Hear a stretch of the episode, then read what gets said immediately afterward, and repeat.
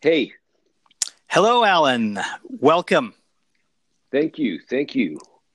So I'd like. Here. Thanks for uh, taking the time. I'd like you to uh, introduce uh, yourself to uh, our listeners. So you're the co-founder and lead analyst for TV Rev. Yes, that's correct. TV Rev is a both a website and a consulting firm. Um, we advise companies in the media space, everybody from big networks, MVPDs, and platforms to brands to what we call TV tech companies, companies that are doing technology plays in the television space. Um, and then we also maintain the website, which has commentary on everything that's going on in the media industry today. So TV Rev stands for the R is in brackets, so sort of revolution, evolution. I'll uh, include it uh, in uh, uh the uh, notes to the podcast. So uh, today, I'd like to cover two topics in this episode two of our second season of the Techlash podcast.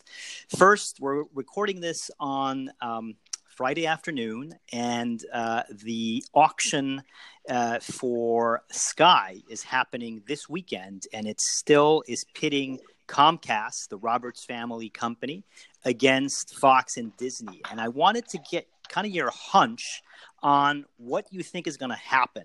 Uh, uh, what the outcome could be of this auction.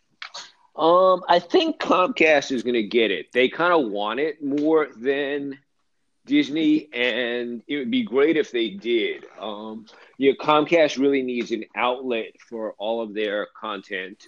Um, Disney doesn't really need Sky as much because they have such a strong brand name, and it's not going to be too hard for them to get carried. But Comcast really needs it. The other thing that's curious and that'll play into it is Hulu. So what happens to Hulu?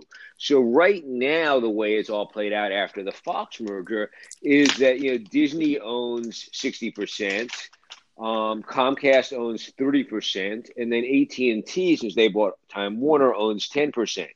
Now, if Disney gives up that their percentage as part of this deal, then Comcast has a great way to get into that European and, and Indian market too, because the Indian market I think is even possibly more important to them in the long run than Sky's European outlet. But they have a great way to break into that market because Hulu gives them a base and it gives them a you know, a strong viable brand name and a way to distribute things. So I think the combination of that plus wanting to get into Europe should give them an edge, and that I think they're just going to do whatever it takes to win this one since they didn't win Fox. I would agree with you. And uh, wow, what a path uh, for the Roberts family, who started uh, very humbly in uh, Pennsylvania and the suburbs of Philadelphia. Yeah. 1986, I looked it up recently, they had 1 million customers. Wow. And look at where they are now. Uh, things uh, have been uh, happening uh, all positively for them, where I think they were able to learn from the mistakes of others, and they made some very shrewd moves at the at always the right time to to get to where they're at. Uh, it would be uh, it would be kind of a fitting. uh, not end because I think they have more in them, but um, feather in their cap kind of thing. and I think the UK is so fed up with Murdoch that they're going to do what it takes so that he doesn't win it. Yeah, no, I, I, I agree with you on that. Yeah, and in terms of Comcast too, like I've been very impressed with what they've done over the last few years. That they took this company where you know Comcast sucks was a meme. It was a you know yeah. one of the first big hashtags on Twitter, and turned around completely. Where X1 really is much better than any of the MV, other MVPD platforms and they've really should have put an emphasis on being user friendly and customer service and you know realizing that hey that horrible interface is the thing that turns people off the most to pay tv um, you know it's not so much that i'm paying $120 it's i'm paying $120 we call it paying nordstrom prices for kmart services yeah. i'm paying $120 a month and i'm getting this thing that looks like crap. At least if you gave me something it didn't look like crap, I might actually not mind paying $120 a month. Exactly. And they've kind exactly. of figured that out. I wanted to move on to the second topic I'd like to cover with you today, which is in sync with the Techlash uh, positioning of the podcast. So it's the uh, backlash on these, these big tech companies. So as it relates to uh, these big platforms, the Googles, the Facebooks, and, and whatnot, um, how do you see their uh, increasing power in the traditional uh, TV and film world kind of jive with what's coming? And then uh, you mentioned that um, e- that 5G was going to be really where all bets are off right now. Right, right. So the one thing that those guys desperately want and have never been able to get is last mile access. In other words, we were talking about this before, you know, there's a zero a zero point zero zero one percent chance this would happen in reality, but it is feasible that tomorrow morning we could wake up and find out that Comcast and Charter and Verizon and AT and T have all decided that they're not going to allow people to access Google or mm-hmm. Facebook, and there's nothing Google and there's nothing legally that Google or Facebook can do about it. So the fact that they don't have last mile access also means that they lose a lot of the data. They can sort of triangulate around who's doing what with IP addresses and device IDs and whatnot, but they don't really know what's going on with television the way that anybody who's actually providing that, and that's the MVPDs. Now, for a long time, the MVPDs have had a monopoly or a near monopoly in places where you had Verizon or UVerse, you had a yep. duopoly. But with 5G, suddenly the floodgates are open. You're going to have at least four, if not five, players in every market, which means a lot more competition, probably price wars. And suddenly, for consumer POV, all this other stuff is not, you know, all the stuff that Google and Facebook and them are doing is not going to look that attractive.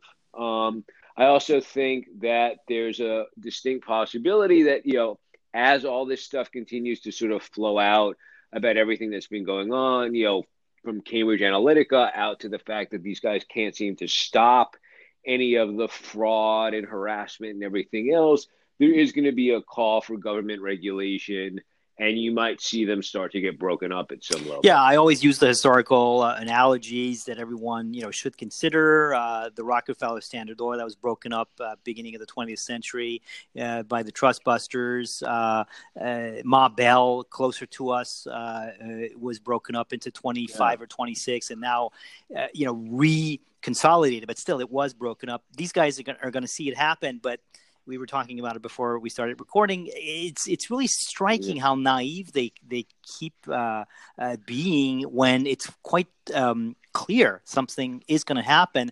Uh, Senator Mark Warner, who uh, uh, was uh, very involved with Nextel, so he's a you know real tech entrepreneur, senator from yeah. Virginia. He really knows right. this thing, and he, he's going to come at them, and he knows he knows what's what. So uh, it's very bizarre that they think they can keep everything at bay. I just don't see it happen. I agree with you on the five G. I think it would uh, definitely bring the U.S. to where Europe is actually in terms of competition because of the fact in Europe. Uh, there is competition because the former national networks have been mandated to sell right. uh, uh, cost for, for nothing to new entrants, which, by the way, the right. Telecoms Act was supposed to do, but it didn't. so, uh, yeah, yeah, that's kind of yeah. where we are. Um, in closing, I'd like to get your take on um, uh, Hulu again uh, in more detail. Uh, it's a it's a company sure. that people don't think about as much. Everybody's very focused on Netflix, but Hulu is a really interesting player in terms of the bets that they've taken on the content side. Uh, they've they've started yeah. to assemble their skinny bundle uh, without people actually noticing. It seems. What do you think is going to take them? Yeah. Um. Well, actually, people they're they're up to. I just recently read they are up to over a million subscribers, and I will tell you, I am okay. one of them. They're um for Hulu Live TV. I think it's a great service. They have you know they've got. It's not really a skinny bundle anymore. It's you know you might call it a mesomorph bundle, whatever. It's about eighty channels. I'm not aware of anything that's that's missing. I mean, they they just added you know the Discovery Network and I can't tell you what's not on there because I'm not I'm not aware of it. It even has the sports that I watch. Um, you know, it had about six months ago. It would have occasional buffering issues, but I haven't seen anything since. And I think that all of those services, you know, are great. I think they all of those those virtual MVPDs offer the promise of TV everywhere now.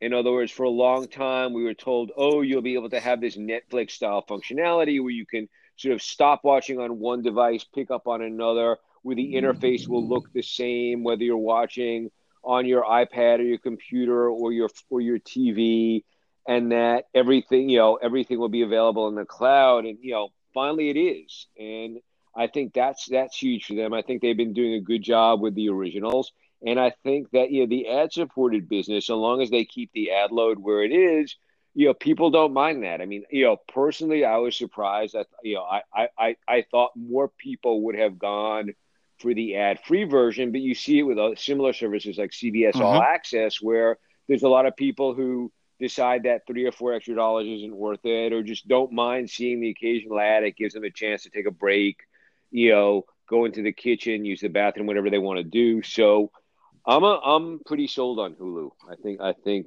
you know I think they've got, got big things ahead. You know, especially curious though what what the what the eventual ownership that is true be since it could go so many different ways. We should possibly plan a quick follow up after uh, the result of the auction, actually. Yeah. And uh, with uh, yes. these parting words, uh, I want to thank you again for. Um, uh, your time today. I'm going to link to TV Rev uh, in the notes of the podcast episode. Thank you. And I want to wish everybody a great weekend.